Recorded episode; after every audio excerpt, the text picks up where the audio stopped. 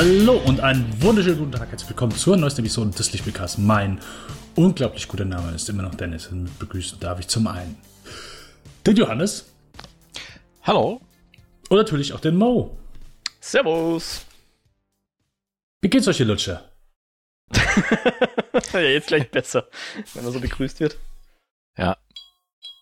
Äh, durch, durchaus. Ich, ich habe Mo schon eben erzählt, ich, ich habe dieses ganz seltsame Phänomen er, erlebt, wo man sich äh, ins Auto setzt, äh, mal ein paar Stunden wirklich fährt am Stück und nicht im Kreis äh, und woanders rauskommt und plötzlich was sieht, was man sonst nicht so sieht. Also ich, ich habe mal das Meer gesehen. Äh, ganz, ganz ungewohntes Gefühl äh, seit langer Zeit. Die haben ja bei uns in Schleswig-Holstein, also im nördlichsten Bundesland, äh, wieder ermöglicht, wohin zu fahren. Und das hatten wir ähm, spontan drei Tage genutzt, da wir Urlaub hatten oder drei Nächte. Und äh, mit einem ziemlich coolen Konzept, muss man sagen. Also musst du dich halt äh, testen, bevor du losgefahren bist, als du angekommen bist und alle 72 Stunden, beziehungsweise wenn du drinnen essen wolltest, musstest du einen 24 Stunden alten negativen äh, Corona-Test haben und konntest dich sonst äh, eigentlich frei bewegen, in der Fußgängerzone halt Maske auf, aber sonst war das eigentlich echt ganz gut äh, gemacht und durchgetaktet, hattest viele Teststellen, wo du schnell hin konntest, über dein Handy, über einen QR-Code gescannt und bekamst es dann auch in 20 Minuten wieder zugeschickt. Also das war jetzt auch kein großer Hassel. War, war schön mal wieder äh, einfach rauszukommen äh, und mm. zu sehen, dass sich irgendwie Dinge eher mal wieder nach ins Positive bewegen, Zahlen nach unten. Mm. Durchaus. Von daher äh, habe ich durchaus äh, frische Luft und Blick und See genossen und daher nicht ganz so viel äh, neue Serien geschaut, außer mich mal drüber geärgert, dass selbst in dem Hotel äh, der Empfang so schlecht war, dass man abends nichts gucken konnte. hm. Ja, da schön. muss ich den Dennis noch fragen, ob ich auch Bücher nennen darf, aber äh, deswegen geschaut. Mal gucken. Es gibt dir wahrscheinlich mehr auf der Liste. Ich weiß nicht, beim dem, dem Mo sich was Besonderes dann gleich gegönnt hat. Mm. Es sind auch Bücher erlaubt, Johannes. Es sind auch Bücher erlaubt. Oh. Wenn, wie ist das sogar Gefühle und so, oder? Wenn ich, wenn, wenn ich dann Dennis Aufzählung immer denke. Ja, genau. Hm. Alles. Alles, was also dir einfällt. Worüber im du Grunde gehen auch Körpermassagen. Ha. Dann so eine, so eine gute Ganzkörpermassage, so, das ist alles drin. Es muss nur einer den ersten Schritt machen und dann steht uns allen die Welt offen. Ich habe ja mal einen Gutschein bekommen für eine Massage. Aber im Moment sind die sogenannten körpernahen Dienstleistungen ja auch nur bedingt benutzbar. Wie sagt man da? Konsumierbar. Mhm. Aber das steht noch auf meiner Liste. Und dann kann ich ja berichten. dann äh, freuen wir uns da ganz, ganz dolle drauf, Mo. Wirklich. Also mm, das mm. wird dann das Highlight. Bis dahin, würde ich sagen, äh, fahren wir erstmal mit unserer Folge fort. Zwar, wir besprechen heute natürlich, wie immer, was wir äh, geschaut, gespielt oder äh, heute vielleicht sogar, Achtung, uh. gelesen haben.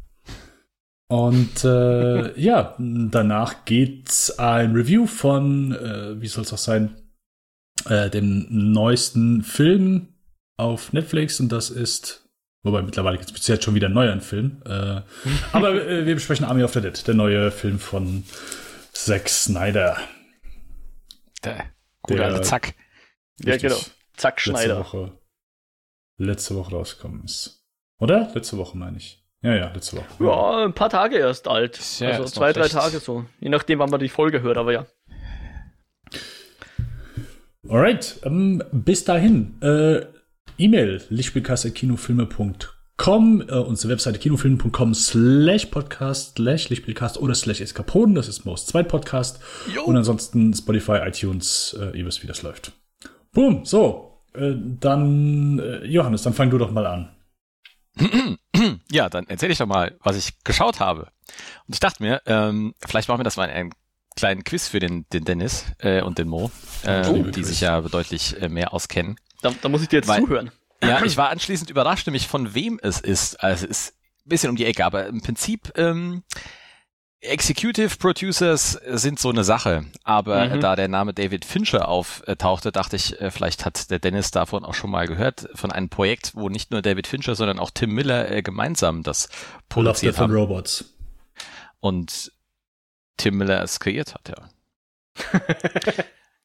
Das ist sehr gut, Dennis. Man merkt, äh, ja, keine Herausforderung, toll. Ja, äh, genau. Love, Death and Robots ist jetzt auch die zweite. Sie haben es nicht Season genannt, sie haben es irgendwie anders genannt. Zweite, Echt? zweite Charge, zweite, zweite Schippe. Lieferung, zwei Ausgaben steht im Deutschen. So hieß es also. Mhm. Anyway, aber im Prinzip ist das Ganze ja diese. Was beinhaltet denn eine Ausgabe? Ist das dann eine Staffel, also verschiedene Folgen, so was wir unter einer genau. Staffel verstehen? Ja, also es ist halt eine Sammlung von animierten Kurzfilmen, die jetzt nicht inhaltlich zusammenhängen. Wahrscheinlich ist es deswegen nicht als Serie, mhm. sondern die mhm. sind halt völlig unabhängig, aber haben gemeinsam eben das Thema äh, Liebe, Tod und Roboter. In, und oder? und oder ja in irgendeiner Form in äh, dieser Kombination unterschiedlich schwer gewichtet. Und ja, animierte Kurzfilme waren schon immer etwas, was ich mir immer mal wieder äh, ganz gerne angeschaut habe. Gerade auch wenn es so im, im, realistischen Bereich sieht, äh, ganz faszinierend zu sehen. Äh, durch meine Tätigkeit in der Spielebranche ist man ja auch in dem Animationsbereich eher schnell da und äh, hatte durchaus mit Vorfreude darauf reagiert, dass das jetzt für dieses Jahr äh, wieder angekündigt war, nachdem die erste Ausgabe, äh, ich glaube auch zwei Jahre zurückliegt oder so. Ich bin mir absolut nicht mehr sicher. Mhm. Das kann der Mo jetzt wahrscheinlich nicht. sagen. Na, ja. weiß leider auch nicht mehr. Aber oh. weil, gefühlt haben wir jetzt sowieso ein Jahr verloren. Irgendwie. Das war so ein totes Jahr, also muss es eigentlich schon mehr als ein Jahr her sein. Also. kann gut sein, ja. Also die vier Folgen sind auch wieder so zwischen 10, 15 Minuten. Das meiste ich glaube, Punkte immer ein bisschen länger. Ich glaube, eine war ein bisschen länger. Äh, ich habe noch nicht ganz alle gesehen. Äh, den, den Großteil würde ich mal sagen. Ähm, ich glaube, zwei, zwei oder drei fehlen mir noch. Ähm, wo ich dann auch so ein bisschen picky bin. Ich muss ja nicht in der Reihenfolge gucken. Ich, ich weiß, äh, der Dennis unterstellt mir ja äh, zu Recht, dass ich äh, manche Netflix-Folgen nicht unbedingt in chronologisch sinnvolle äh, Abfolge gucke, sondern äh, durchaus mal mit. Was heißt Sie unterstellen? Sie haben das bewiesen. ich habe das, hab das erforscht, ja. Ja, ich äh, schieb da die Schuld auf, auf Netflix, wenn ich dann einfach drauf äh, reinfall und, und auf so einen äh, Vorschau-Banner klicke und sage. Äh, bist einfach zu leichtgläubig, Johannes. Das ist wohl. Da, da kriegt er dich immer wieder, der Netflix. Ja, ja. Dieser Netflix.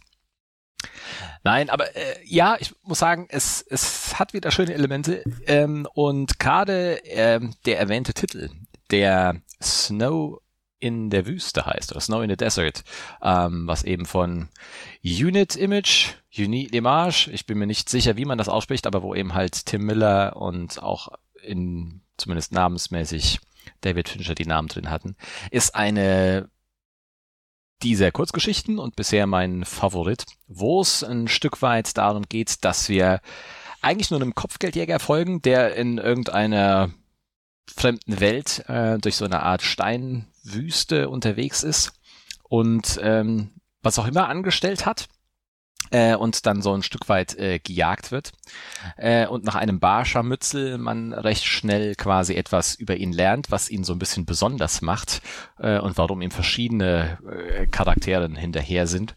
Eine ganz schöne Welt, die gezeichnet ist und wirklich einfach top-notch vom Animationsstil, also auch realistisch gehalten äh, sehr stark von den, von den äh, Emotionen gehalten. Und einfach ein, ein richtig schönes äh, Ding. War, glaube ich, auch der mit einer der längsten Teile sind 18 Minuten.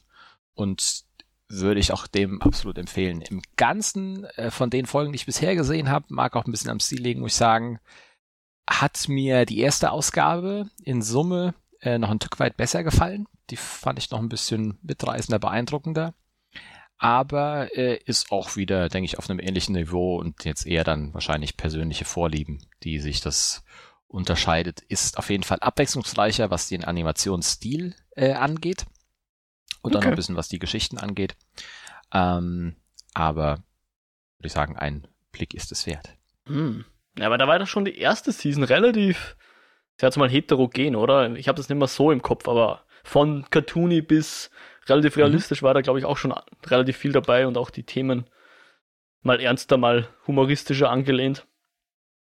Ja, das durchaus, aber ich fand, es war durchaus noch einiges auch mehr noch so im realistischen Stil, mhm. ähm, wo man gehen konnte. Äh, ja. Im, im, im Vergleich zu Cartoony oder was wäre dann das Gegenstück zu realistischer? Zu, ähm, also ich sag mal, humanoiden normale Proportionen von Menschen, der Look auch eher auf realistisch, äh, waren mehr getrimmt.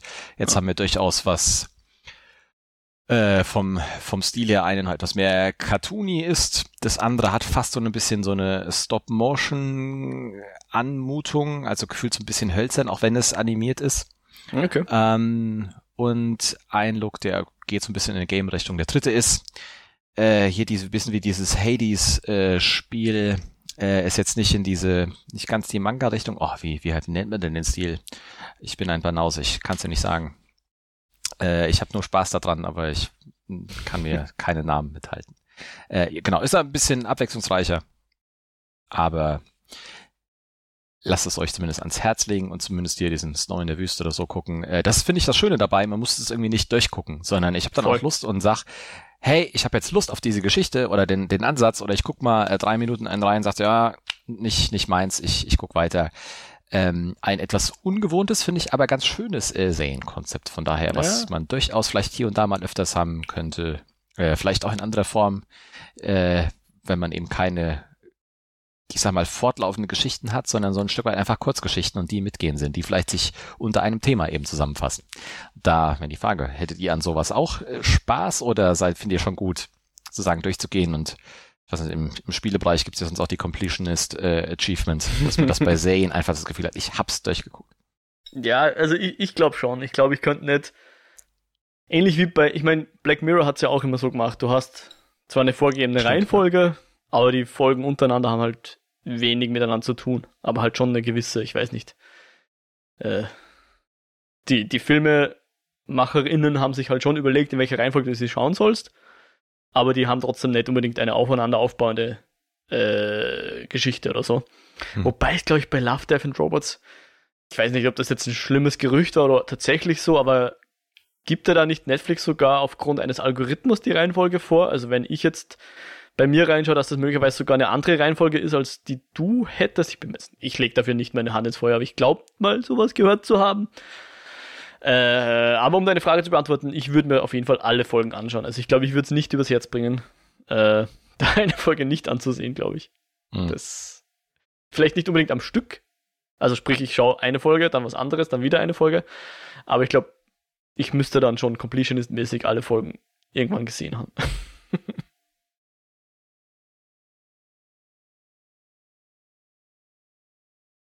Dennis, hast du überhaupt die erste das, Season geschaut? Ich weiß es gar nicht mehr. Nee, ich habe keine Folge gesehen. Keine Folge gesehen. Hm. Äh, ich juck mich auch hm. erst null. Okay, echt?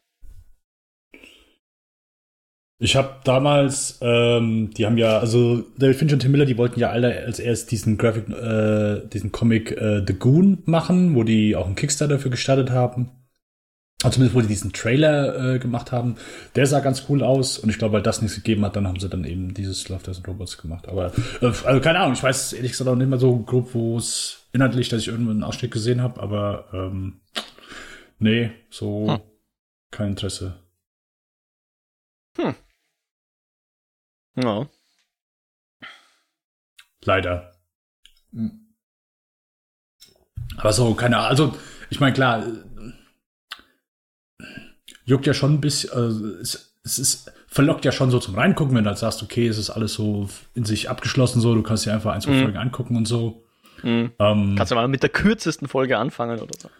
aber ey, das klingt halt saudämlich, aber ich bin kein Fan von Kurzfilm oder Kurzgeschichten. Keine Ahnung, irgendwas ja. da dran, sobald ich ist nicht so nicht so meins. Oder dass ich dann automatisch denke, hm, da ich irgendwie ab. Hm. Ähm, äh, vielleicht gucke ich mal rein, aber so habe ich null Interesse dran. Ja. Was hat denn eher dein Interesse geweckt und du dementsprechend äh, geschaut? Hm, oh, bin ich jetzt dann? Okay. Ja, ich habe gedacht, wir machen das heute, heute mal ganz verwegen. Hm. Okay. Ähm, ja, äh, eine Menge natürlich, ähm, aber ich habe auch einen Film gesehen, der neu bei Netflix reingekommen ist, vor, keine Ahnung, zwei Wochen. Ich hatte noch einen Tag gesehen, wo er reingekommen ist. Und das ist äh, The Woman in the Window von Joe Wright, der neue Film von Joe Wright. Und es ist ein Thriller. Hm. Basieren auf einer sehr, sehr, sehr äh, beliebten und zumindest auch äh, verkaufsstarken Romanvorlage. Geht um eine Frau, die, äh, ich weiß nicht, wie diese Krankheit heißt, aber die kann ihr Haus nicht mehr verlassen nach äh, einem Erlebnis. Ist das Agoraphobie? Also die, äh, Agoraphobie, glaube ich. Ja. Agora Keine offenen großen Plätze, ja. ja. Genau. Ja. Genau, also sie verlässt ihr Haus nicht mehr, äh, ist ein sehr beeindruckendes Haus, hat mich so ein bisschen an das Haus oder die, äh, diese Wohnung, ja, ist eher ein Haus, äh, in Panic Room erinnert, wo Jodie Foster äh, drin einzieht, so mit mehreren Stockwerken und halt einfach, ja, ein Riesending. Ähm, auf jeden Fall sie Könnte auch ist, drin spuken, wenn man so von außen sieht.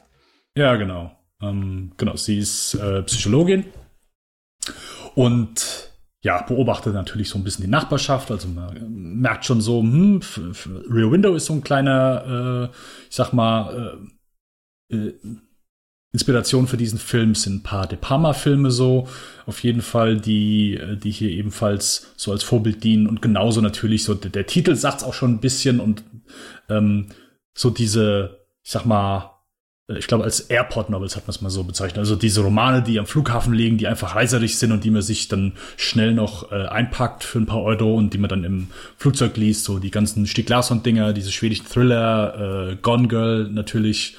Ähm, oder dann äh, äh, Girl on a Train, der auch vor ein paar Jahren mit Emily Blunt rauskam. So in dem Stil eben. Irgendwelche Girls, irgendwelche Women in irgendwelchen Genau, äh, Dingen. irgendwelche Girls irgendwo, richtig. Irgendwelche Girls und irgendwelche Women sind irgendwo. Genau. Ist äh, absolut Bestseller. Muss nur äh, The Girl äh, at the Airport. Bam, Bestseller. the Woman on the Boeing 747. Boom, Bestseller. The Woman on the Girl. Boom. Doppelbest. ja, gibt's nicht nur einmal Boom. ähm, auf jeden Fall äh, geht es darum, dass sie eben ihre Nachbarschaft äh, beobachtet und plötzlich sieht, äh, sie beobachtet unter anderem eine spezifische Familie von gegenüber, äh, die, die, dort einge die dort neu eingezogen sind.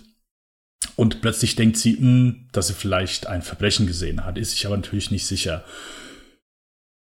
Mehr äh, möchte ich äh, zur Story an der Stelle auch mal nicht verraten. Ähm, das Ding könnte ein sehr spaßiger Thriller sein. Ähm, aber mir ging es hier ähnlich wie bei dem Girl on a Train. Ich fand den richtig beschissen. Der ist extrem langweilig. Ähm, der versucht so äh, halt eine Menge Twists halt äh, reinzuhauen, aber funktioniert, hat für mich halt null funktioniert. Ich fand den übelst langweilig. Ähm, der ganze Cast war für mich so auf Sparflamme. Äh, Gary Oldman, Julian Moore, ähm, dann hier der äh, Also White du meinst Russell, also, das, das Acting vom Cast, oder? Weil der Cast selbst war eigentlich Hammer. Ja, ja, klar, Top Cast, aber ähm, ja, so war jetzt so keine, keine Rolle, die hier rausgeragt hat. Ähm, äh, also, ich fand den wirklich beschissen und auch halt wirklich super, super langweilig. So, die Art Filme wird ja, ich will nicht sagen, wird nicht mehr gemacht, aber es ist so eine Art Film, wo du halt, ich glaube, in den 90ern gab es auch so eine Menge Filme, die so in dem Stil einfach, da kannst du halt einen richtig geilen, trashigen Thriller draus machen. Das heißt nicht unbedingt, dass es ein guter Film ist, aber dass du zumindest Spaß beim Gucken hast. Ähm, Ich will gerne noch diesen Unhinged gucken, wo Russell Crowe dieser äh, äh, Typ im Auto ist, der irgendwie eine Frau und ihrem Kind als nachstellt, weil der sich da irgendwie im Verkehr von denen hat beleidigt gefühlt. Äh, keine Ahnung, ich habe noch nicht gesehen, so, aber der scheint zumindest ein bisschen spaßiger zu sein. Äh, nicht unbedingt ein guter Film. Aber der hier, also der war halt echt super kacke. Mir hat der nicht gefallen, äh, so absolut gar nicht. Der kommt mal kurz so zum Leben in den letzten Minuten, so, wenn du die ganze Auflösung präsentiert bekommst. Ähm, aber sonst nicht wirklich. Also muss man sich echt nicht, nicht geben. Mhm. Und Joe Wright, ich mag den eigentlich, eigentlich, weil, also Hannah, Anna Karenina, äh, hier Abbitte, fand ich super. Äh, auch Stolz und Vorteil mochte ich. Aber dann gibt's halt so Sachen wie den Pan. Der war halt wirklich scheiße. Ähm, dieser Soloist war, äh, war nicht so gut. Darkest Hour war so, ja, ja, keine Ahnung, nicht so wirklich. Aber das hier ist wirklich absolute Gurke. Also gut, Pan war auch kacke, aber ja. Was, ich sag mal, äh, Mo, ich weiß, du hast den auch gesehen. Ich möchte Mhm. auch gern deine Meinung noch dazu hören. Aber was viel interessanter ist, ist äh, so die Hintergrundgeschichte zu dem Romanautor, äh, falls ihr die äh, noch nicht kennt. Kenn ich nicht, nein, erzähl. Mhm. Ähm, der heißt, also äh, das Drehbuch hat Tracy Letts geschrieben, der auch eine kleine Rolle hat. Äh, der Roman ist von einem Typen, der heißt AJ Finn äh, oder äh, Daniel Mallory. Und der ist, hat wohl in Oxford studiert, hat ein Doktorat und so weiter. Äh, und der hat das Buch geschrieben. Und es gibt einen Artikel, ich glaube, es ist beim New Yorker, ich äh, schau noch mal nach, auf jeden Fall, der ist wohl so ein kompletter, äh, ja, Schwindler. Der hat, oh. äh, ja, äh, der New Yorker hat eine ganz, ganz lange Liste, so was der halt also gemacht hat oder was der nicht gemacht hat. Ähm, und der hat sich teilweise als, also der, der hat gar keinen Doktor so, aber der hat einfach, der hat seinen, diesen, ähm, diese Doktorthese, die du dann anfängst zu schreiben, und was du machst, das, du warst ja irgendwie zwei, drei Jahre. Währenddessen, der das gemacht hat, hat er plötzlich dann schon Doktor in seine Mails geschrieben als Attesat und hat dann einfach das nie fertig gemacht. Der hat dann plötzlich äh, wo der gearbeitet hat, hat er gesagt, oh, ich bin krank, ich kann nicht mehr zur Arbeit kommen, hat dann so getan, als hätte er, wäre er schwer krank und hat dann so getan, als hätte sein Bruder E-Mails geschrieben und so weiter. Ähm, ich habe einen Test von meinem Doktor, von mir selbst. Ja, aber der hat auch gesagt, irgendwie seine Mutter wäre schwer krank und würde auch nicht mehr leben und sein Bruder würde nicht mehr leben. Und plötzlich haben die halt ausgefunden, nee, die leben alle und sind gesund und ähm, ja, also äh, und er wäre wohl sehr äh, angetan von äh, Ruhm, Macht, Geld, so halt so die typischen Sachen und so und hätte sich da schon so ein paar Dinge erschwindelt.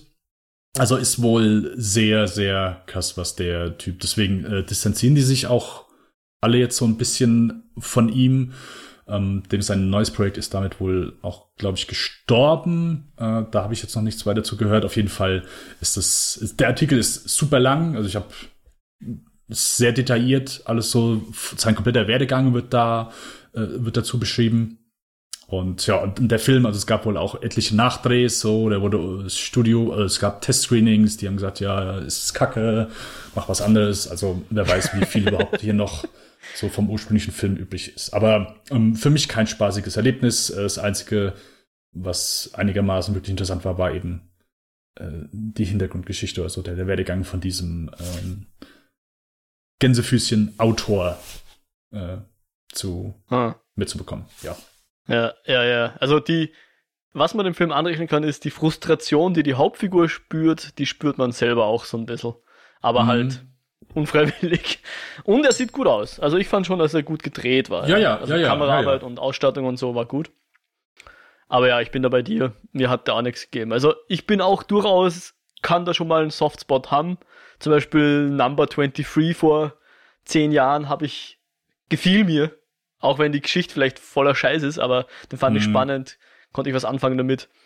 Ähm, also ich bin da nicht erhaben, dass mir sowas gefallen könnte, aber der Film war wirklich nicht, hat mich überhaupt nicht gepackt. Also ich habe nebenbei, muss ich zugeben, äh, Messer geschliffen, aber der Film hat jetzt wirklich nichts getan, um mich irgendwie davon abzulenken, dass ich da jetzt irgendwie am Film hängen geblieben wäre, statt meine Messer zu schleifen. Und ich glaube, ich erlaube mir trotzdem auch ein Urteil. Ich, ich habe überlegt, ob ich den überhaupt als, als gesehen loggen soll, aber ich habe mir dann schon erlaubt, den zu loggen, weil ich glaube, ich habe alles Wichtige mitbekommen und da war einfach auch nicht so viel Fleisch dran. Also, ja. Was anderes. Ja, Na, also bei dir, der Film ist eher nix, ja. Kann man, kann man vermeiden, auf jeden Fall. Es ist erstaunlich wenig, was überhaupt passiert im Film, mm, wenn du so mm. drüber nachdenkst. Und genau, ja. Ja. Äh, ja, schade, komplett. Ja, er lebt halt so ein bisschen von Twists and Turns, aber die sind, ich weiß, Gefühl hast du die alle schon in 100 Filmen gesehen. Also, weiß nicht. Ja. Ist jetzt nicht ja, so, dass man es vorhersieht, aber es überraschend ist trotzdem was anderes. Ja. Ja, ähm, nicht, nicht zu empfehlen an der Stelle. Nö. Nicht zu empfehlen.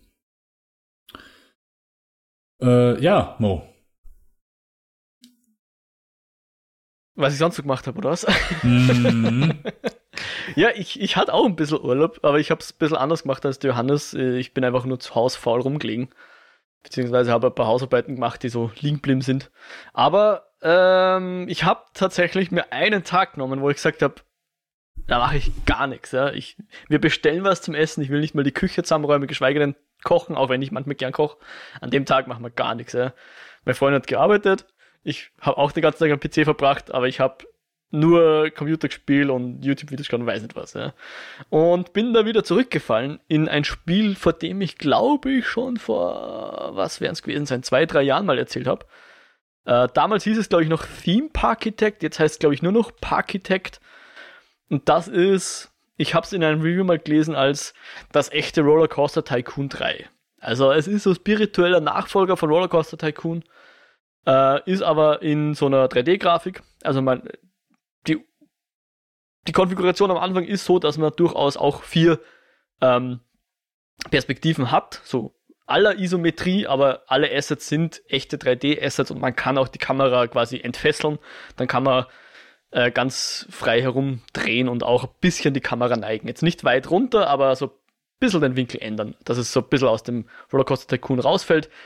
Ähm, und nichts gegen Rollerco Rollercoaster Tycoon 3, das habe ich auch gern gespielt, aber dieses Parkitect fühlt sich wirklich so rein vom, vom Spielgefühl her tatsächlich ein bisschen an wie, wie das alte Rollercoaster Tycoon 1 bzw. 2.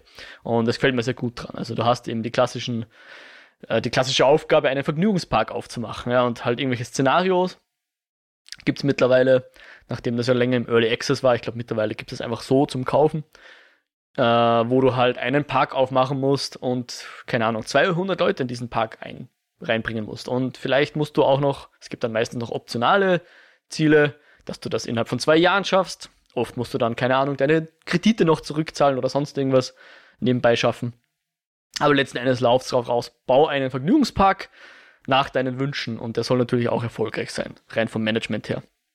Es gibt dann hauptsächlich die Mechaniken, wie man sie von Rollercoaster Tycoon kennt, mit einem Zusatz, dass man nämlich so ein bisschen das hinter den Kulissen auch managen muss. Also sprich, deine Burgerbuden und dein äh, Eiscremestand, die wollen versorgt werden. Das heißt, du musst im Hintergrund so ein bisschen eine Logistik aufbauen und Leute anstellen, die dann die Kisten dort hintragen von A nach B und wenn du nicht willst, dass die Arbeiter dann einfach im Vergnügungspark rumsitzen und dort Pause machen, dann solltest du auch schauen, dass du ein Häuschen hast für deine Angestellten, wo sie sich ausruhen können, Pausenraum sozusagen. Also das ist so ein bisschen noch das äh, ja, unique Feature im Vergleich zu Rollercoaster Tycoon. Aber seien wir uns ehrlich, man, man macht das ja, um einen Vergnügungspark zu bauen. Und das funktioniert ganz wunderbar. Es gibt auch viel ähm, zum Aufhübschen, wenn man das machen will. Und das wird auch belohnt. Also äh, Attraktionen, die man irgendwie stylt, da kann man dann auch mehr Geld dafür verlangen. Und die Leute gehen dann durch deinen Park und sagen, wow, da schaut euch die Szenarien da an, das schaut ja alles super hübsch aus. Da zahle ich doch gern meinen Eintritt und so weiter. Und da kann man sich auch ziemlich drin verlieren. Also ich verbringe, glaube ich, die meiste Zeit im pausierten Modus und baue dann aus 100.000 kleinen Teilchen irgendwelche Dinger und hoffe dann, dass ich äh, das Thema, was ich mir für diesen Park ausgedacht habe, einigermaßen hinbekomme. Dass es so ausschaut wie Zuletzt war ein Wüstenpark und dann habe ich halt so versucht, so ein bisschen, ja, ich, ich sag's jetzt mal ganz politisch unkorrekt, so ein arabisches Thema irgendwie, so Tausend eine Nacht oder irgendwas, ja, mit irgendwelchen Zwiebeltürmen und, und äh, ich habe dann so einen so Windturm versucht zu bauen und so. Da kann man sich irrsinnig lang austoben und äh, sehr viel Zeit investieren und das habe ich in letzter Zeit getan und das hat mir sehr viel Spaß gemacht. Und ich, ich bin noch nicht ganz sicher, ob das Spiel selbst so den absoluten Langzeitfaktor bietet, rein vom Gameplay her.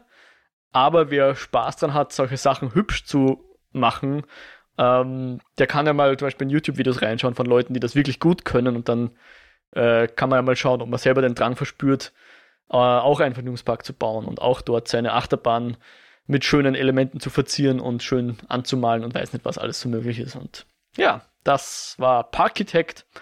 Gibt's zum Kaufen, ich nehme an, bei allen größeren Plattformen, so Steam und so weiter. Ich spiele es, glaube ich, über Steam. Ich habe es damals im Early Access schon gekauft.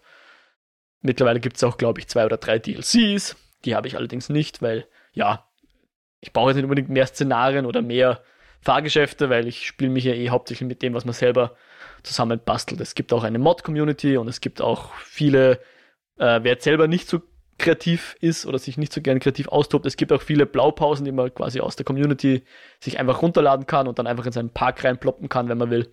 Auch das ist möglich. Und ja, das, das kratzt so ein bisschen den Rollercoaster Tycoon Itch, den ich eigentlich schon seit mittlerweile wahrscheinlich guten 20 Jahren verspüre. Mhm. Nice, nice. Ja, würde mich sogar, ich hätte es gerne früher gespielt, Rollercoaster Tycoon. So, das war so entspannt und Ja. man hat immer dann ewig eine Achterbahn gebaut, die sowieso keiner gefahren ist und dann, dann hat man halt ein Stück gelöscht und dann hat man die Achterbahn als Katapult verwendet und Leute in den Tod geschossen. Äh, nee, ich habe die Mülleimer und Wege alle weggemacht, dass sich alle vollgekotzt haben und nicht mehr aufs Klo konnten und die ganzen Wege voll gemacht haben und dann habe ich gesagt, ja, dann habe ich da gesessen. Ja, jetzt habt ihr jetzt davon. Ja, es gibt ja auch Hm. beim Rollercoaster Tycoon irrsinnig lustige Videos von Leuten, die eine Achterbahn oder eine, eine irrsinnig langsame Bahn gebaut haben, die irgendwie 14 Jahre braucht, um sie zu durchqueren und so. Ja, ja. So kann man sich natürlich auch ausleben. Mhm, okay. Ähm, dann, äh, Johannes, hast du noch etwas? Mm, Ja, nicht so sonderlich äh, spannendes äh, oder erwähnenswert Neues. Ich habe mich auch mal wieder auf alte Tugenden und äh, großartige Spiele zurückbesonnen und mal wieder Civilization angefangen.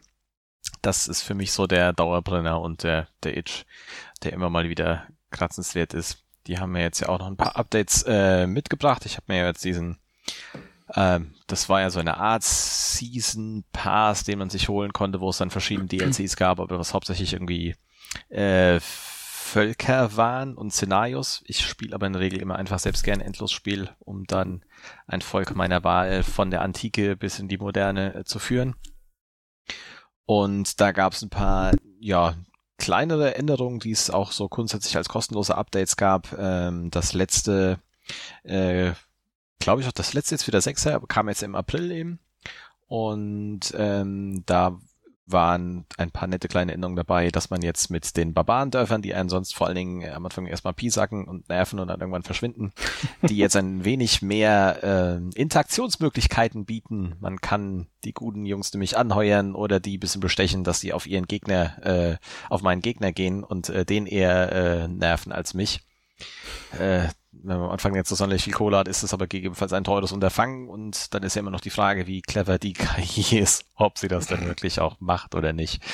Aber ja, ist einfach ein, ein wundersch- wunderbarer Dauerbrenner und Kart finde ich so, wenn man irgendwie ähm, draußen unterwegs ist, Land und Dings sieht oder mal eine schöne Doku irgendwas mitguckt, äh, kriegt man immer mal wieder Lust dort äh, vielleicht einen neuen Kontinent äh, zu besiedeln, mal eine größere Map zu starten und warum nicht mal die Römer von der Steinklopferei bis auf den Mond zu bringen oder so. Sehr schön. Ist aktuell, glaube ich, auch im Sale auf Steam zu haben. Äh, ich bekomme dafür nichts, aber vielleicht ein Infowert, wer sich immer mal überlegt hat. Äh, ich glaube zumindest das große Paket und die beiden großen Add-ons. Ähm, da habe ich nur Gathering Storm, äh, weil das beinhaltet quasi alles, bis auf die äh, Zivilisation von dem ersten Add-on äh, Rise and Fall. Die ganzen neuen Mechaniken sind aber drin. Da würde ich sagen, das ist wahrscheinlich so Best Bug for the Money, äh, das Mm. Grundspiel und Gathering Storm zu holen, äh, das ein paar sehr schöne und coole Erweiterungen äh, bietet und das Grundspiel, denke ich, schon äh, um einiges kompletter noch mitmacht. Das ist mal eine gute Info. Ich habe jetzt hin und wieder mal Stellar Stellaris gespielt und da gibt's ja, glaube ich, ungelogen 10 DLCs. Wenn nicht sogar noch mehr. Und das Mhm, ist dann so, da, da will ich mir gar nicht anfangen, welche ich davon jetzt brauche. Und Season Pass kaufe ich mir auch nicht, aber es ist dann ein bisschen mühsam, wenn man gar nicht weiß, welche DLCs jetzt überhaupt für einen Spaß bringen oder so. Oder was überhaupt was bringen, was nur Kosmetik sind und so.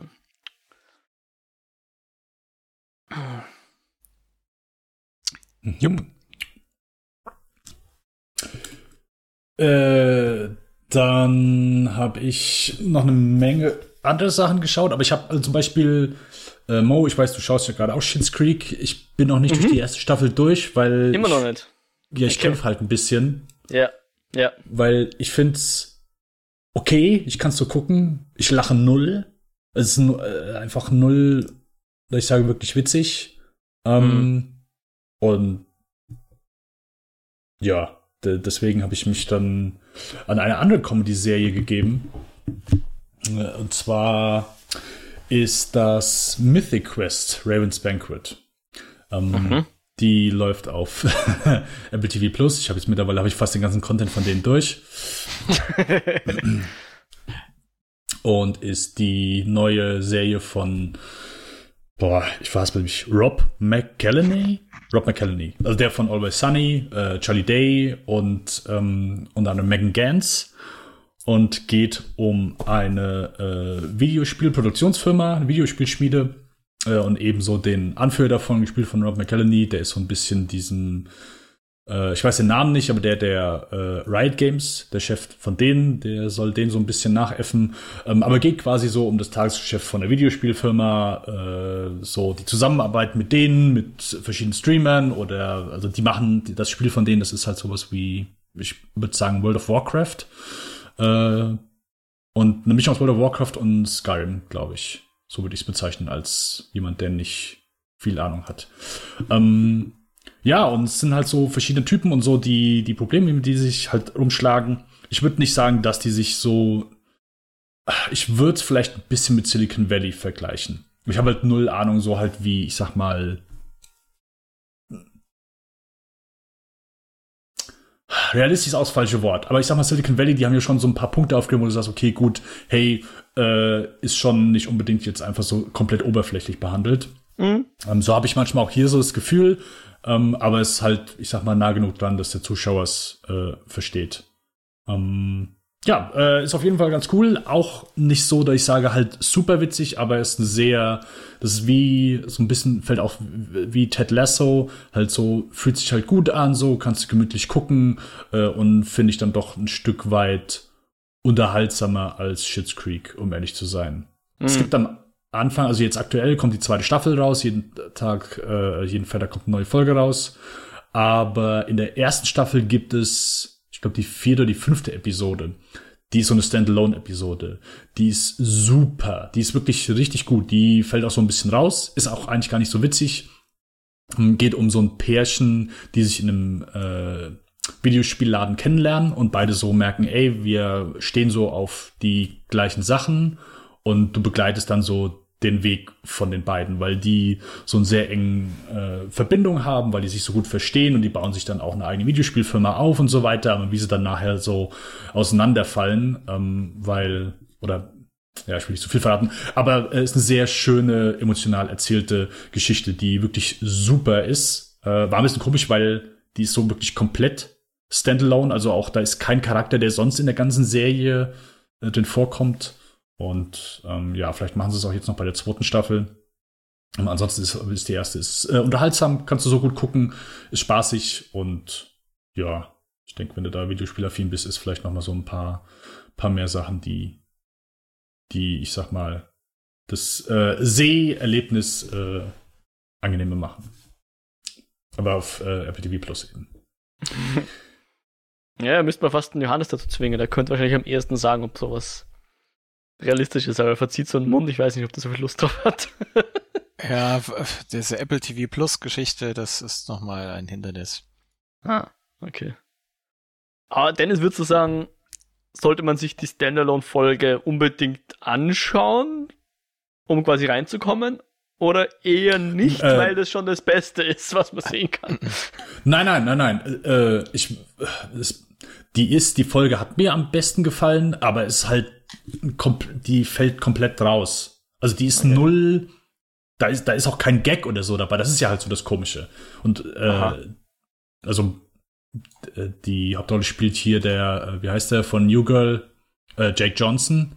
Mhm. Und äh, die andere spielt äh, Kristen Miliotti. Und die sind halt sonst im Cast nie dabei. Ähm, die, also wenn du die Folge guckst, so die repräsentiert null wie der Rest der Serie, der, der, der also komplett unter Ton. So. Die okay. ist komplett außen vor genommen. Nicht nur von der Story, nicht von der Geschichte her, auch wenn sie spielt halt einfach nur im gleichen Milieu. Mhm. Ähm, deswegen, okay. ich dachte, es wäre eine Origin-Story von irgendjemandem, aber ist es nicht. hm. Ja. Interessant. Genau.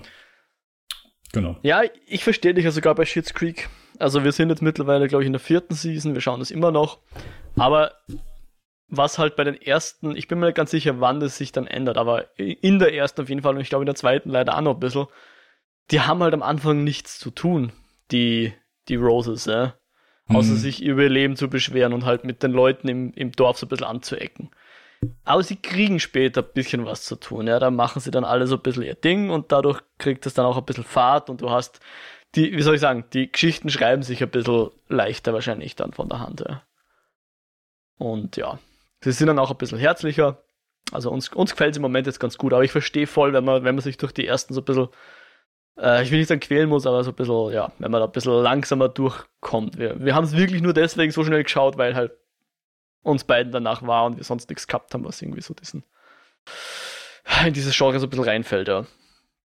Also wenn wir Apple TV Plus hätten, dann hätten wir vielleicht was anderes geschaut, ja. Äh, ja, also wie gesagt, am Anfang war echt nicht so viel dazu gucken, aber jetzt so nach und nach entdecke ich zumindest so die Sachen, die halt auch vorher nicht beworben wurden, weißt du? Also vor kurzem stimmt, die ja. äh, For All Mankind, auch mit der wirklich sehr guten und starken zweiten Staffel. Ähm, die paar Dokus, die ich da geguckt habe, fand ich cool. Und jetzt die hier, ähm, ja, also habe ich auch schon jetzt mehr. Ich habe von Mythic Quest habe ich jetzt innerhalb von vielleicht einer Woche mehr Episoden gesehen als von Schitt's Creek jetzt seitdem die da, seitdem die da, also keine Ahnung, drei Wochen oder so. Mm. Ja. Okay. Aber es stimmt, Apple TV macht TV Plus, Entschuldigung, macht überhaupt keine Werbung. Ich kann mich noch erinnern, wenn, wenn Prime eine neue Serie hat, dann kleistern die eine ganze U-Bahn-Station zu mit Postern. Ich könnte mich gar nicht erinnern, dass ich irgendwann mal Werbung für irgendeine Serie von Apple TV Plus gesehen habe.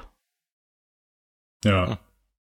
Ja, ich mache halt jetzt mittlerweile so, ich, also Netflix ist, läuft eigentlich durchgehend bei mir, aber zu Prime habe ich, aber nicht über mich, sondern nutze ich mit jemand anderen zusammen. Und so der Rest, also Apple TV Plus habe ich halt jetzt das Jahr umsonst. Und danach gucke ich dann einfach wie bei anderen, wie bei Sky, wie bei äh, Disney Plus, wenn was ist, wo ich sage, hey, will ich gern gucken, dann ist das Mhm. für mich kein Problem, wenn ich sage, ich bezahle es jetzt für einen Monat, damit ich die Sache gucken kann. So, ich bezahle mehr für Kinokarten. Äh, klar, ich habe mehr das Kinoerlebnis so, aber ich bezahle auch effektiv den Preis für eine Kinokarte, um einen einzigen Film zu sehen. Und dann finde ich das, keine Ahnung. Also ich habe mich dann so in dieser aktuellen Streaming-Welt so angepasst oder sagt dann für mich, dann zahle ich halt jetzt für einen Monat, aber habe die eine Sache, die ich gucken kann. Ein Film kann ich nachvollziehen, ist vielleicht dann zu wenig, sich einen Monat einen Streaming-Dienst zu holen, nur um einen Film zu gucken. Aber äh, allein für eine Serie, jetzt wie ich es mit Mandalorian gemacht habe, äh, finde ich das für mich vollkommen in Ordnung, dass ich sage, hier, ich zahle 7, 8 Euro, dafür kann ich die ganze Staffel gucken, ähm, vielleicht noch irgendwas mehr, was halt sonst noch da ist, dann gucke ich, dass ich was mitnehme, um den äh, Dienst zu nutzen. Ähm, das ist so für mich vollkommen okay. Und ja. Also Apple TV Plus kann ich mittlerweile wirklich so empfehlen, dass du sagst, weißt du was, ich nehme den die Probewoche und ein, zwei Monate, weil das Ding kostet nur 4,99 im Monat, ähm, dass du da die ein, zwei Sachen mitnehmen kannst. Also, keine Ahnung, 4,99 kostet Döner. Ist, ja, Ja. ja, stimmt schon, ja. weil klar, das Angebot ist mittlerweile, es kommt jedes Jahr kommt gefühlt ein Streamingdienst mehr dazu und du kannst nicht erwarten, dass du da halt alles abonniert hast. Und irgendwo machst du halt Abstriche. Ähm, ich weiß auch ganz ehrlich, ich könnte dir nicht sagen, weswegen Netflix bei mir dann so das Default ist. Wahrscheinlich, weil es so der erste Streamingdienst war und dass ich den deswegen, den lasse ich halt durchlaufen. So, da habe ich keinen Monat, Ja. wo ich sage, hm, jetzt äh, deabonniere ich den. Äh, obwohl ich mit Sicherheit mal. Ja, die haben halt einfach auch die Breite. Du hast halt 100.000 Filme, die jetzt nicht von Netflix sind, sondern die sie halt einfach im Programm haben, ja. Ja, aber es ist halt viel, Netflix hat so die wenigsten älteren Sachen. Weiß ich jetzt gar nicht, ja. Da ist Also halt Mortal ja, Kombat haben sie von 1995. Ich muss sagen, jetzt kürzlich kam noch schon so ein, zwei Sachen dazu, auch hier Jagd auf Roter Oktober und so. Äh, was war das denn noch? Also, da hat ja, man ja, gefühlt jüngst noch mal ein, Mit zwei älter meine ich älter, nicht 1990. noch älter. Ja. Achso. Äh, nun ja, ansonsten, ich habe verschiedene Dinge sonst noch gesehen. Ich habe Tenet noch mal gesehen, äh, hat mir noch mal wesentlich besser gefallen beim zweiten Mal. Richtig cool. Äh, wird mit Sicherheit so, also einer meiner Lieblings-Nolans. Cool. Ich finde den echt cool. Aha. Der hat mir echt richtig Mhm. gut gefallen. Das zweite Echt? Mal. Hat, zweite Sichtung hat wirklich so, so noch mal geholfen. Ähm, ja, das Finale ist immer noch nicht so, also einfach, wo das spielt. Ja, Da, ja. äh, das, das ist immer noch nicht so meins. Aber wenn du weißt, wo der Film darauf hinausläuft, kannst du, ich sag mal, den ganzen Expositionsszenen sehr gut folgen und so die ganzen Action-Szenen ich, konnte ich jetzt mehr mit anfangen. Ähm, oder zumindest ist etwas mehr äh, verstehen als nicht nur fühlen, auch wenn das einem geraten wird. ja. ja. Mhm. äh, Mo, hast du sonst noch was? Ja, einen Film kann ich auch anführen. Äh, und zwar Moxie. Der kam jetzt auch kürzlich auf Netflix. Das ist ähm, Amy Poehler, oder? Ja, genau. Ich weiß nicht, sie hat Regie geführt. War das ihre erste Regiearbeit? Äh, puh, gute Frage. Ich ist ja wurscht. Also sie hat jedenfalls nicht geschrieben. Also sie hat hier unter Anführungszeichen nur Regie geführt. Äh, nur im Sinne von ausschließlich. Nicht auch noch am Drehbuch mitgeschrieben oder so. Ist auch eine Romanadaption, äh, wenn ich es richtig im Kopf habe. Ist halt auch eine, nennen wir es mal Coming-of-Age-Geschichte. Wobei, ja, also es geht um eine 16-jährige Person, ein, ein, eine junge Frau, die in der Highschool ist in den USA und sich halt da sehr viel, nennen wir es mal, Alltagssexismus ausgesetzt fühlt. Beziehungsweise nicht unbedingt sie selbst, aber in ihrem Umfeld ist halt sehr viel von diesem Alltagssexismus. Und es ist halt ähnlich, wie wir es bei Charlie's Angel schon gesagt haben, du merkst, das Herz ist im rechten Fleck, sie wollen was sagen und ähm, es ist auch wichtig, dass was gesagt wird, aber es ist teilweise schon sehr plakativ. Ja. Also mhm. nicht gerade subtil das Ganze. Ich sag mal, wo jetzt Filme aller Booksmart und so ein bisschen die, die unter der Hand den Feminismus so an, ans Volk bringen, sage ich jetzt mal, ist der hier schon sehr offensichtlich. Aber gleichzeitig denke ich mir, vielleicht ist es ja gar nicht so verkehrt. Ich, ich kann mir vorstellen, dass viele Leute äh, vielleicht auch nicht so das Bewusstsein dafür haben. Und hier wird halt dir sehr klar präsentiert, was eigentlich falsch rennt. Und dann wird es halt, halt mit dem Film, wird sich in dem Film damit beschäftigt und das aufgearbeitet und dagegen rebelliert. Es geht so ein bisschen ums, ums Rebellieren dagegen, weil sie gründet dann eben so ein, so ein Underground Sign Scene, wie auch immer man da jetzt spricht, also so ein, so ein selbst ausgedrucktes kleines Heftchen, um hier eben die Missstände anzuprangern und äh, das darf am Anfang niemand wissen, wer das macht und so. Und dann entsteht halt so ein bisschen Bewegung an ihrer Highschool und es, äh, sie findet halt Verbündete und so. Und das ist alles super nett und super, äh, ja, durchaus positiv auch. Und, und äh, wie gesagt, sie versuchen was zu sagen. Es ist ein bisschen plump zum Teil.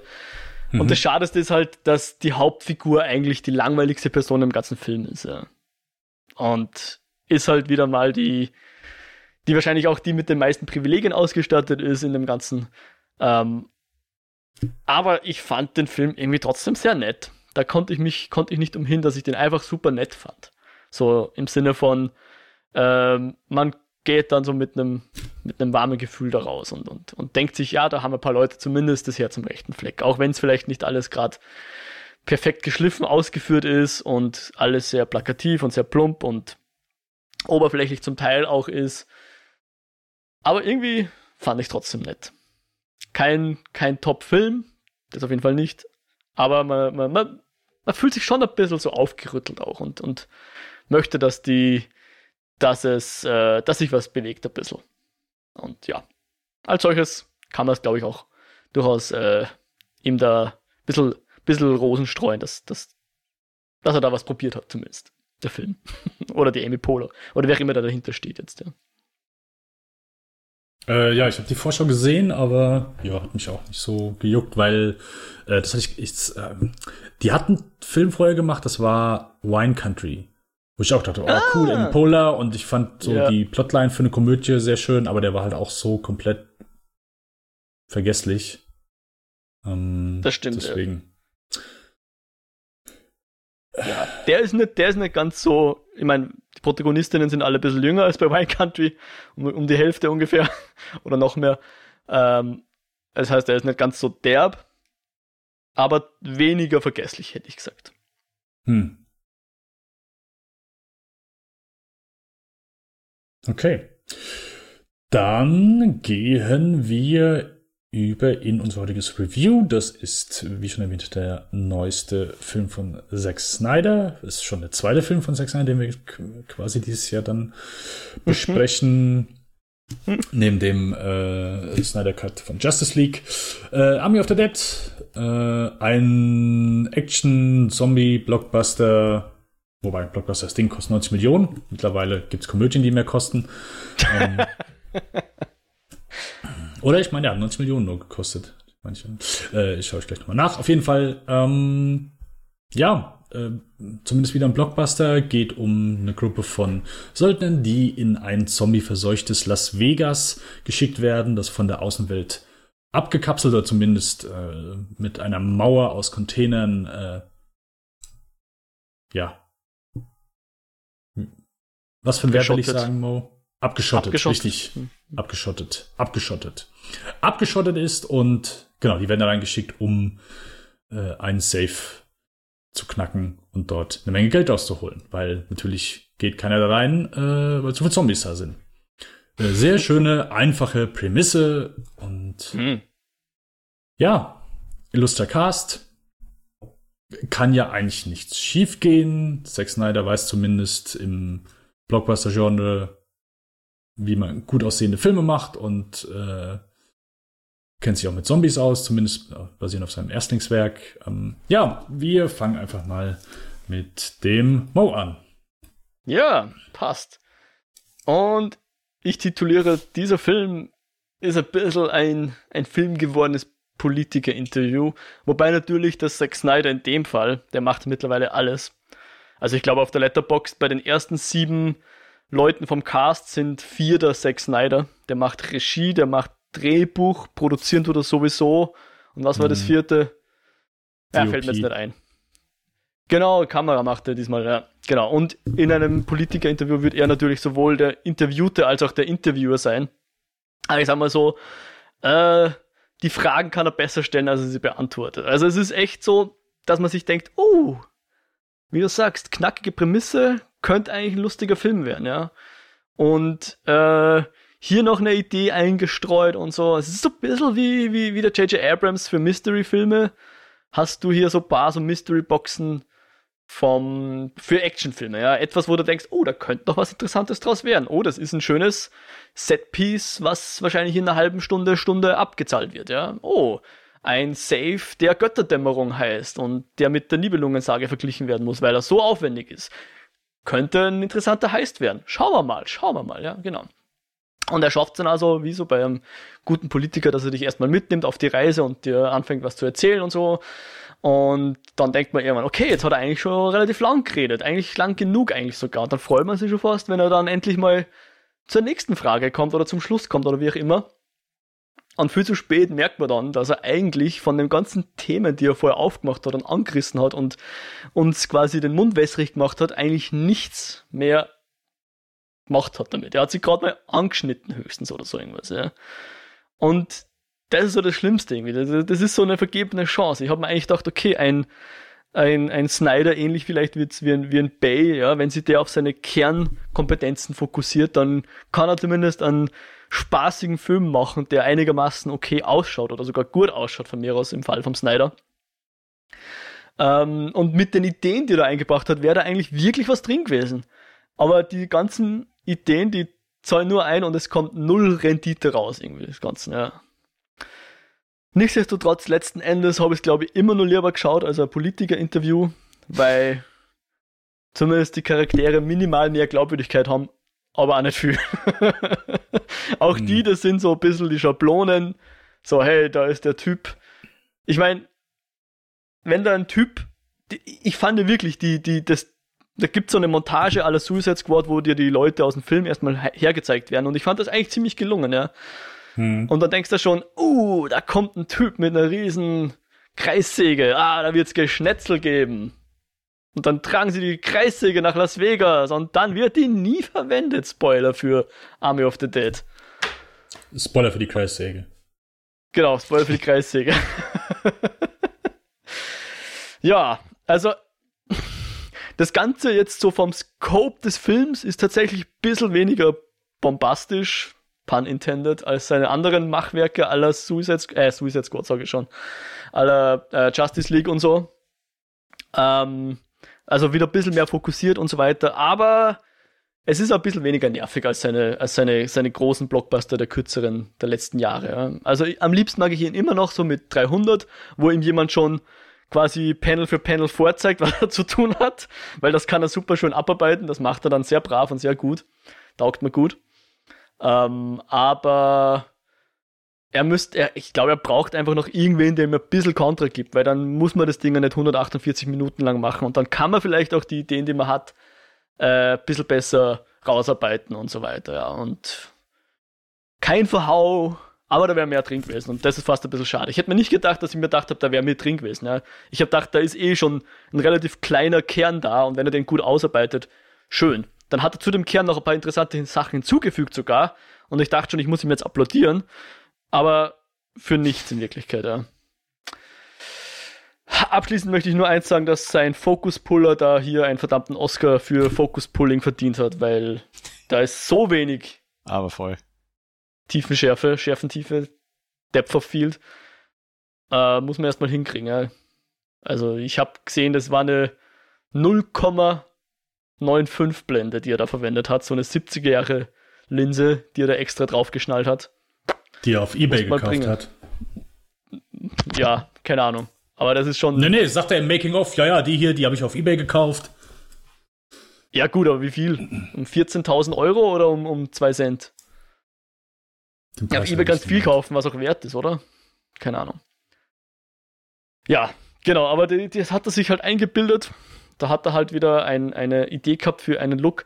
Mir gefällt der Look besser als 4 zu 3 für Suicide Squad. Äh, sag ich schon wieder, Suicide Squad. Ein freudscher Versprecher hier, ja, für Justice League. Kann ich mit, mit, mit, dem, mit dem etwas künstlichen Look von, was natürlich nicht künstlich ist, ich weiß schon. Das ist fotografisch so korrekt. Aber hat halt so eine, ich glaube, die Lensen heißen sogar irgendwie Dream Lens oder so ähnlich. Hat schon was Träumerisches und was fast schon Abgehobenes. Aber ja, war, war trotzdem noch gut lesbar, der Film, fand ich. Also er hat es ja eh nur für die Details, glaube ich, verwendet. Wie auch immer, jetzt labe ich schon fast so lange, wie der Film dahin geht und ja, weniger schlimm als befürchtet, aber verschenktes Potenzial. Durchaus.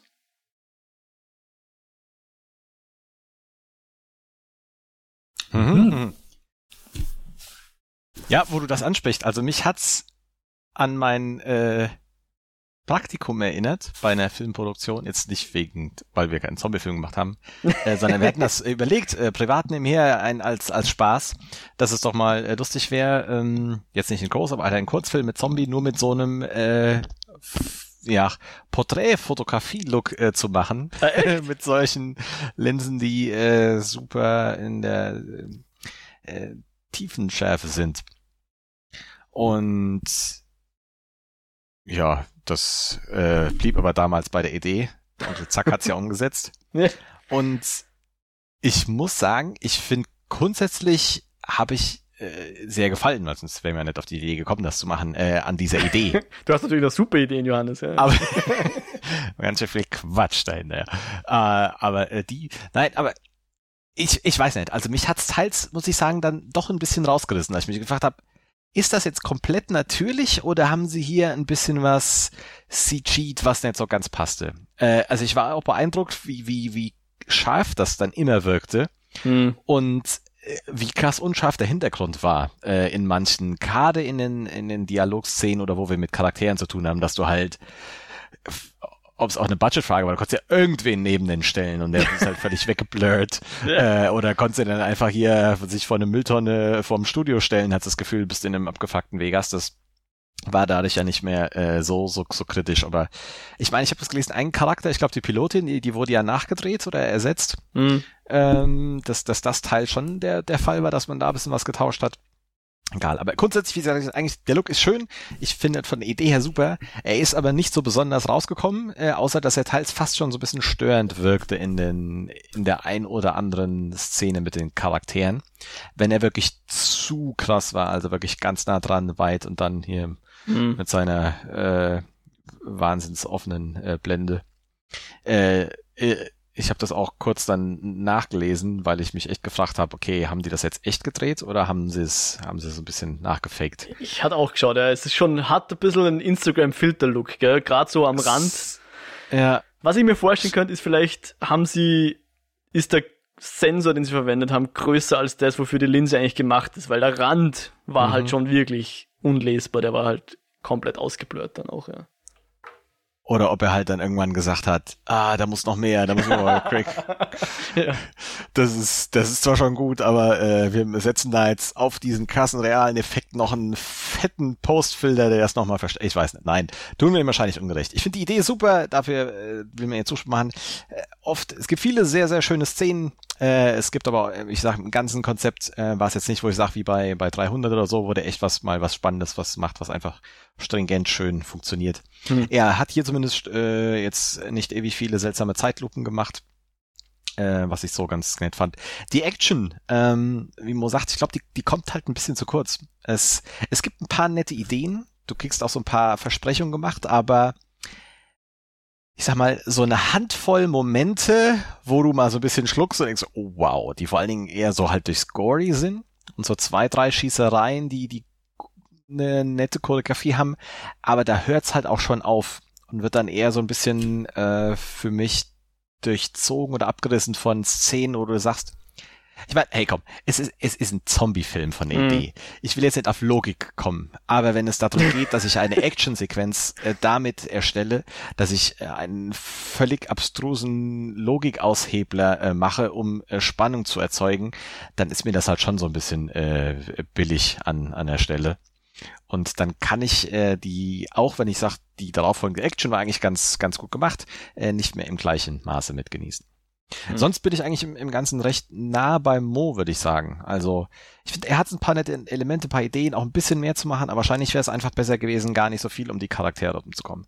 Ich finde, Dave Batista, äh, dafür, dass er jetzt so wahnsinnig viel hat, gibt er eben doch ein bisschen was. Äh, wir haben einfach eine Bande von Klischee-Charakteren, die von furchtbar bis okay bis zu ja, ganz gut äh, machen. Ich fand den, den Dave Batista dabei da oben, der, der werte Herr Schweighöfer ähm, hat halt eine super undankbare Rolle, ähm, wo er sehr viel am Rum, am Kreichen und am Quietschen ist. Er hat so ein bisschen, wo du das Gefühl hast, da, da könnte noch mehr dahinter stecken, aber die ganze Bande, das ist halt ein Klischeehaufen, wo du merkst, dass das irgendein weiser alter Mann gemacht hat, gefühlt. Äh, und hier und da mal eingestreut, weil ihm sein Marketing-Department gesagt hat, oh, wir brauchen jetzt aber noch einen weiblichen Piloten. Äh, wenn man ihm, ich sag mal, überspitzt bisschen was Böses will. Das fand ich halt so ein bisschen schade. Ich meine, klar kann man so ein paar Klischee-Charaktere mit reinbringen, aber das, äh, wenn man schon versucht, in, in, wir stellen ein Team zu, zusammen, das finde ich grundsätzlich schon mal ver verlockend. Also dieses mhm. Setup, hey, wir machen einen Heist in einem zombie-verseuchten Vegas äh, und planen davor noch ein bisschen und äh, haben auch noch ein bisschen Gory dabei äh, mit einem leichtherzigen Ton. Ja, das klingt einfach schon mal sehr verlockend aber äh, dem hält der Film einfach in Gänze nicht stand, wenn er auch, wie gesagt, ein paar nette Ideen hat, aber einfach zu oft, finde ich, an sich selbst scheitert. Mhm, mh. Von daher. Mhm. Ähm, ja, ich bin bekanntlich auch kein großer Fan von Zack Snyder. Habe ich also im letzten Podcast schon mehr als gesagt. Ich mag seinen Dawn of the Dead sehr. Ich habe den zwar jetzt auch länger nicht mehr gesehen, aber ich habe den zwei, dreimal damals gesehen, als er rauskam. Ich habe den sogar in den USA im Kino gesehen damals. Und uh. den mochte ich schon sehr gerne. Um, cooler Film auf jeden Fall. Äh, alles, was danach kam, bin ich kein Fan von. Ich mag wirklich keinen seiner Filme. Um, Disclaimer, ich habe den, den, den Guardians of Gahul, den Eulenfilm, den habe ich noch nicht gesehen. ähm, ja, auf der einen Seite ist natürlich erfrischend, dass du mal wieder einen größeren Blockbuster zu sehen bekommst. Vor allen Dingen eine neue Produktion. Ich meine, ist wir, wir versuchen die schon irgendwie so die neuen Sachen äh, zu besprechen, aber dass du äh, was Neues hast mit dem etwas größeren Budget. Äh, den Justice League mal jetzt ausgenommen, weil der ist ja jetzt schon ein bisschen länger her. Ähm, ja, von daher hatte ich mich schon auf eigentlich einigermaßen amüsanten und zumindest kurzweiligen Abend gefreut. Ich ja, würde euch eigentlich auch so schon zustimmen. Ich finde den nicht. Ich würde nicht sagen, dass es ein schlechter Film ist, aber ich bringe es auch nicht übers Herz zu sagen, dass der akzeptabel ist. Weil, also der Look, mhm. ich meine, ihr habt schon mehr als genug gesagt, ging mir halt auch super auf den Sack. So gerade die Unschärfe. Also erst habe ich auch gedacht, also wie ihr eben schon gesagt habt, genau, also äh, der Film wurde ja gedreht mit äh, Chris D'Elia, der Comedian.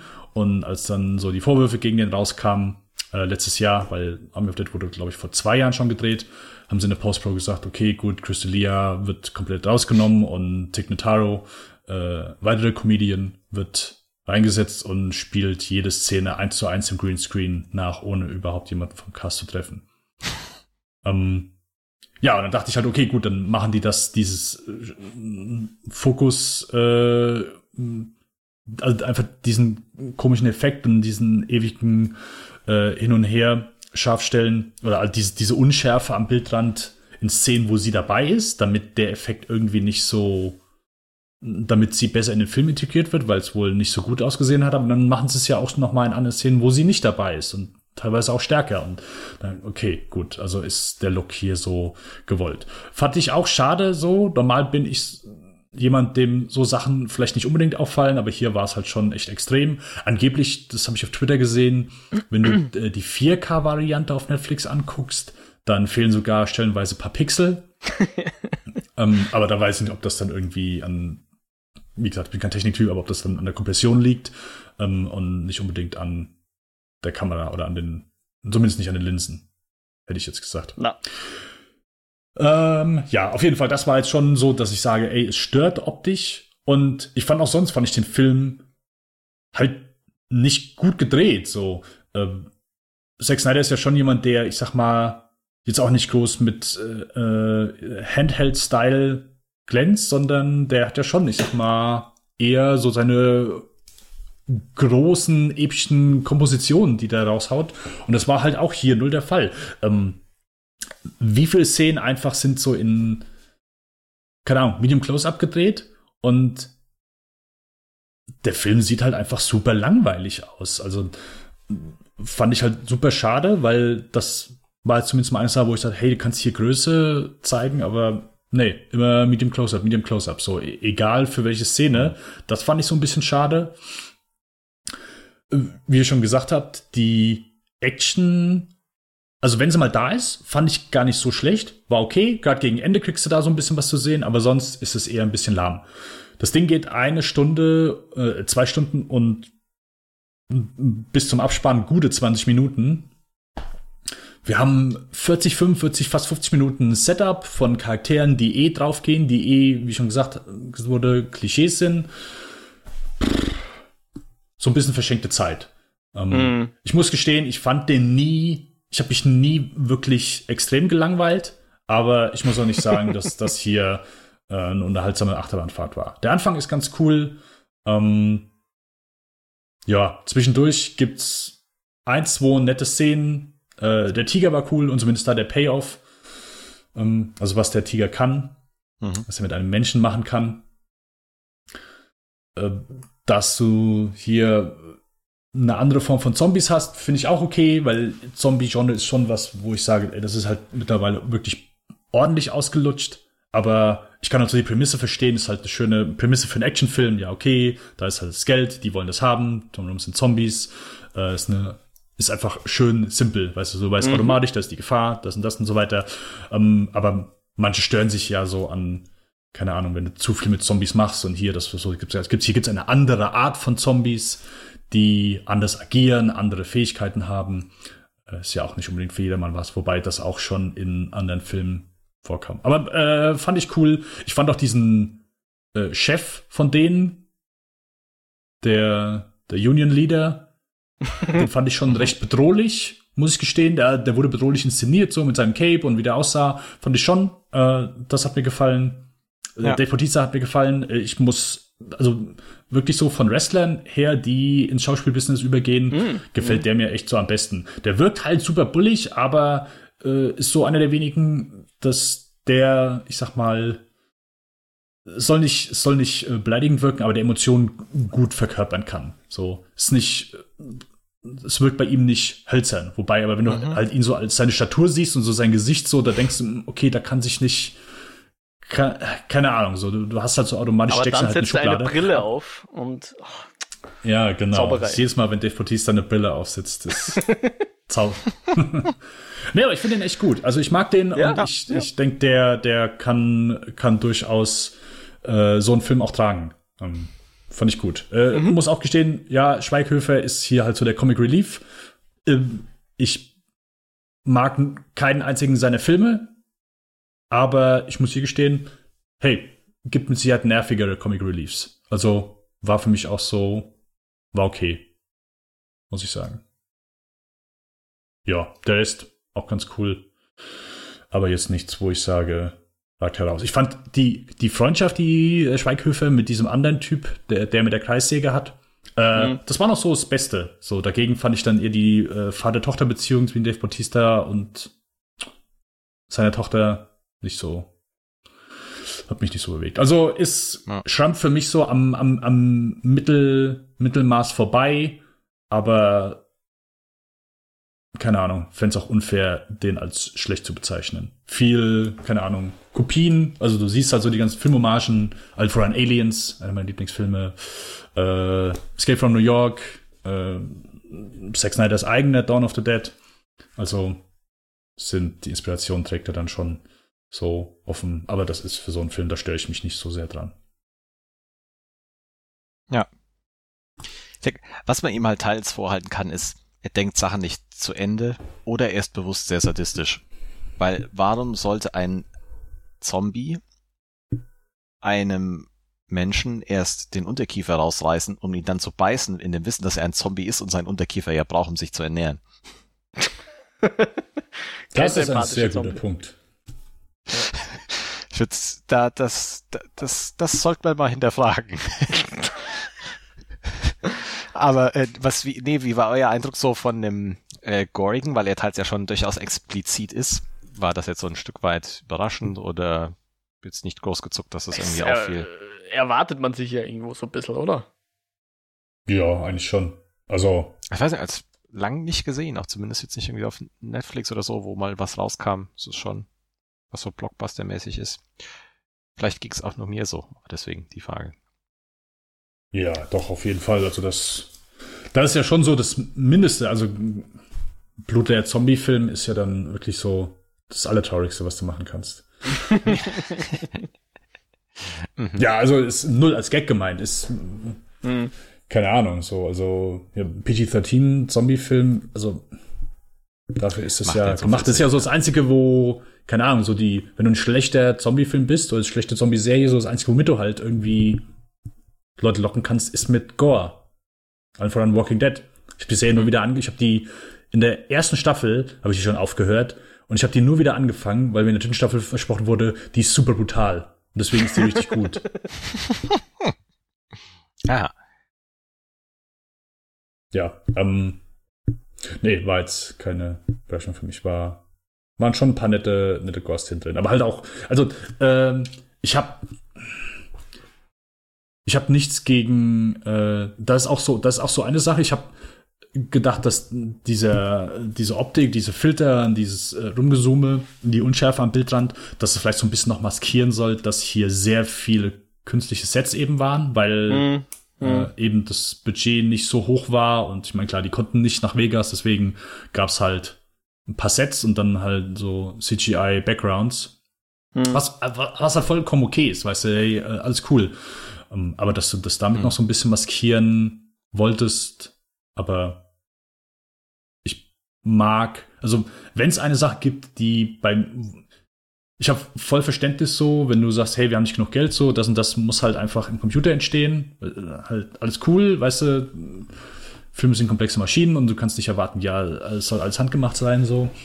Aber was ich immer noch schlimm finde oder was ich, was ich einfach nicht brauche, sind CGI-Explosionen. Und zumindest wo es halt offen und halt, ich habe hier bei jeder Explosion, nicht, nicht nur große, sondern auch einfach kleinere, das ist so immer das, wo ich sage, schade.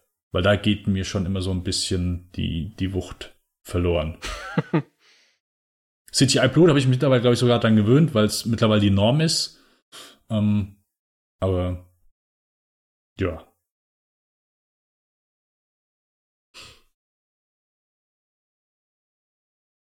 Freut euch, dass das Ende so ein bisschen offen ist, ohne jetzt zu viel zu verraten?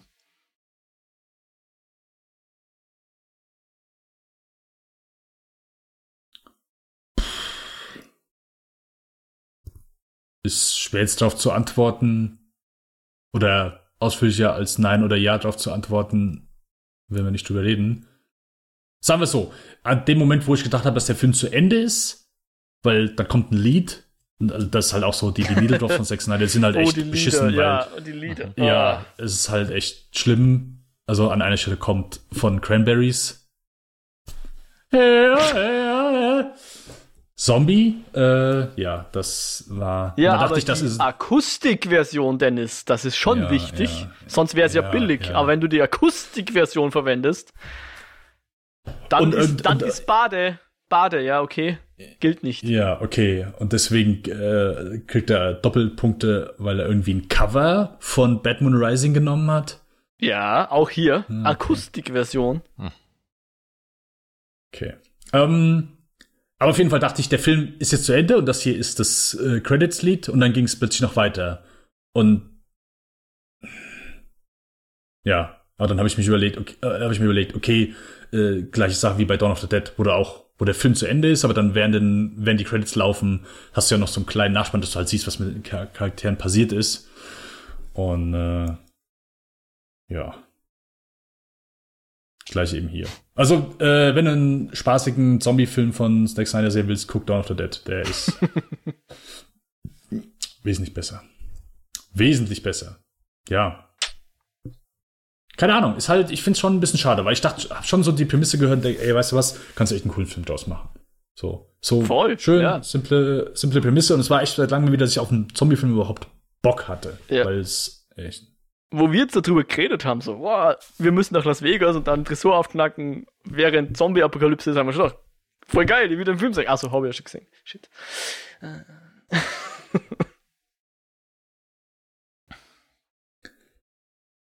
Ähm, ja, ähm, pff, äh, Zombie-Tiger haben wir auch. Haben wir eben, haben wir eben schon drüber geredet, gell? Mhm. Ja, okay. Ähm, keine Ahnung, ein, zwei. Also, ich finde, du denkst halt am Anfang so, weil Dave Bautista, der kriegt den Vorschlag, hier geh nach Las Vegas äh, und räum da, knackt dann safe. Kriegt er halt super schnell. Ich glaube, das passiert schon, also nach dem Vorspann, keine Ahnung.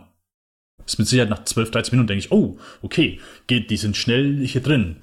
Aber dann so, alles läuft dann so ein bisschen auf Sparflamme, ist so zwar ein bisschen unterhaltsam, aber der Film hat halt viel Setup, sowohl Charaktere als auch sonstige, äh, ähm, keine Ahnung, Handlungsstränge, aber manche davon vergisst er halt auch so. Also der, Mhm. der, der Auftraggeber, äh, warte, ich suche mal kurz, wie der Schauspieler heißt. Äh, ich glaube, hier ist er das. Äh, ja, genau, der äh, von äh, Sunshine. Hiroyuki Sanada. Der auch im neuen Model Combat mitspielt. Wie soll es natürlich auch sein. Ähm, ja, auf jeden Fall. Auf jeden Fall, keine Ahnung, denn so, da gibt's ja manche, die die siehst du nicht mehr wieder. Oder so bei manchen denkst du, oh, hier, das hier ist ein Setup und dann doch nicht. Also, kurzes Beispiel, das hat mich so ein bisschen verwirrt. Ähm, die treffen sich zu einer Lagebesprechung, beziehungsweise treffen sich mit ihrem Auftraggeber und der sagt denen, hey, das hier sollt ihr machen. So, es kommen, das ganze Team kommt zusammen und da ist einer dabei, der sagt, hä, was? Wir gehen nach Las Vegas rein, wo Zombies sind. Nee, da will ich nichts mit zu tun haben. Und der setzt sich ins Auto und fährt. Und du siehst das so, die Kamera ist so auf den Charakter gerichtet, im Hintergrund siehst du, wie er, wie er in sein Auto steigt und fährt weg. Und ich denke so die ganze Zeit, ja, okay, also äh, töten die denn jetzt, weil der das irgendwie mitbekommen hat? Explodiert jetzt das Auto? Und nix, es halt, es passiert einfach nix. So, und ich halt, warum war das da? So, also es wirkt halt so penetrant wie Setup für irgendwas, oder dass der später nochmal wiederkommt oder sonst irgendwas, aber nee, es ist, also, und, und so hast du halt ein paar Sachen, sei es Charaktere, die mit ein bisschen zu viel Backstory und so weiter eingeführt werden. Das Einzige, wo es halt wirklich, sag mal, wo du einen Payoff hast, ist halt äh, Dave Bautistas Backstory. Äh, der Rest wird halt irgendwie fallen gelassen. Meine Charaktere siehst du gar nicht mehr wieder. Und das ist auch so ein bisschen schade, wo ich sage, weißt du was, mach das Ding ein bisschen dünner, bisschen streamline und keine Mhm. Ahnung. Bisschen, ein bisschen schicker. Da, also halt einfach keinen Grund, dass das hier 150 Minuten lang ist. Kein, keinen Grund. Und dann ist der auch ein Stück unterhaltsamer. ja, das hat mich halt auch so ein bisschen gestört. Verwundert, eher gesagt. Hm. Ja, ich fand auch diese, diese Idee von den anderen Zombies gut, aber es wird nichts damit gemacht. Also du hättest den Film auch mit herkömmlichen Zombies mehr oder weniger gleich erzählen können. Ja. Ich fand diese Optik, die hat halt funktioniert, wenn äh, es gibt so ein Part in dem Film, wo die durch dunkle Räume gehen.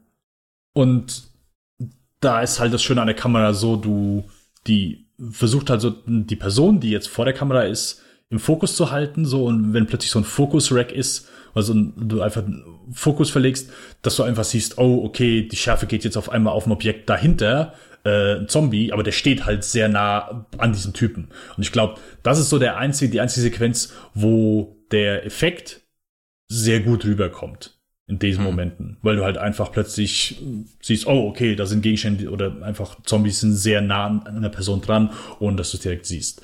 Ähm, das war so der einzige Moment, wo ich sage, hey, kann ich nachvollziehen, dass du das für die Sequenz einsetzt, weil hier macht Sinn und erfüllt auch so ein bisschen Zweck. Aber sonst leider gar nicht. Hm.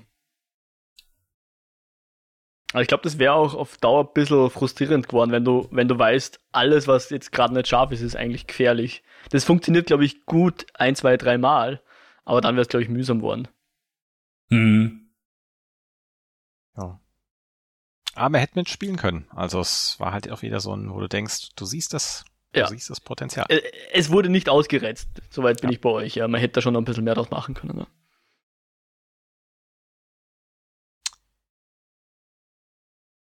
Poiski, Poiski. Ich glaube, viel mehr äh, ist dem nicht hinzuzufügen. Oder? Man hätte schon mehr draus machen können. Ja. Ja. Naja, ich habe, glaube ich, jetzt nochmal wirklich Bock, den Dawn of the Dead zu gucken.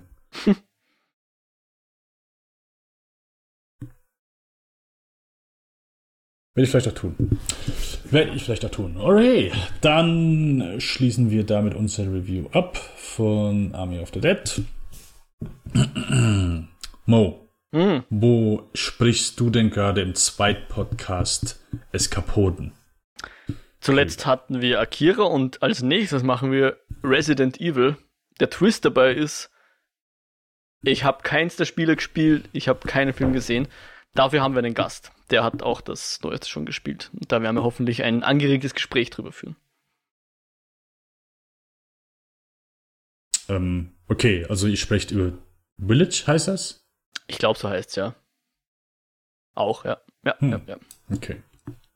Äh, ja, ich mochte die Spiele und ich habe die Filme sogar alle gesehen. Wie viel also gibt es denn da mittlerweile? Bei, bei den Filmen? Ja. Die sind durch. Ich glaube, sieben oder acht müsste es sein. Ja. ja, uns ist aufgefallen, dass da, so wie bei uns jetzt der Zack Snyder unser meistbesprochener Regisseur ist, ist der Paul Anderson unser Paul. meistbesprochener Regisseur in den Eskapoden, weil wir schon Event Horizon und Mortal Kombat von ihm besprochen haben. Und wenn man jetzt quasi noch Resident Evil dazu zählt, dann ist der uneinholbar weit vorne. Alter. Kann niemand mehr aufholen.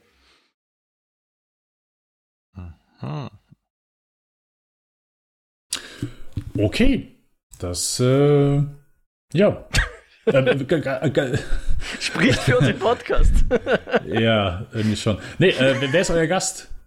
Äh, der Sebastian. Ähm, den werdet ihr nicht kennen. Der hat unser schönes Logo gemacht, ist ein, ein, ein guter Freund und äh, ja. Weiß nicht, wie ich ihn, okay. ihn erklären soll. Ein, ein guter UX-Designer und sonstiger Designer macht sehr schöne Artworks und kann sich auch für Zombie-Spiele äh, begeistern, äh, Horrorspiele begeistern. Okay, also wer noch nicht genug Zombie-Talk hat, dann auf jeden Fall in die nächste Eskapoden-Folge reinhören. Ich mache auch einen zwei Podcast, das ist Spielfilm. Da sind wir aktuell bei der Filmografie von Peter Weir und die letzte Folge äh, war Ein Jahr in der Hölle, der einzige Zeuge und Mosquito Coast. Jawohl. Und genau da auch wieder überall Spotify, iTunes. Wie bei uns, äh, Kommentare dürft ihr gerne raushauen, dürft ihr gerne E-Mails raushauen, die Spielkasse.kinofilm.com. Ansonsten dürft ihr uns gerne bewerten oder abonnieren. Und ja, ich weiß noch nicht, was wir in der nächsten Folge reviewen, aber es wird mit Sicherheit ganz, ganz, ganz, ganz, ganz aufregend sein.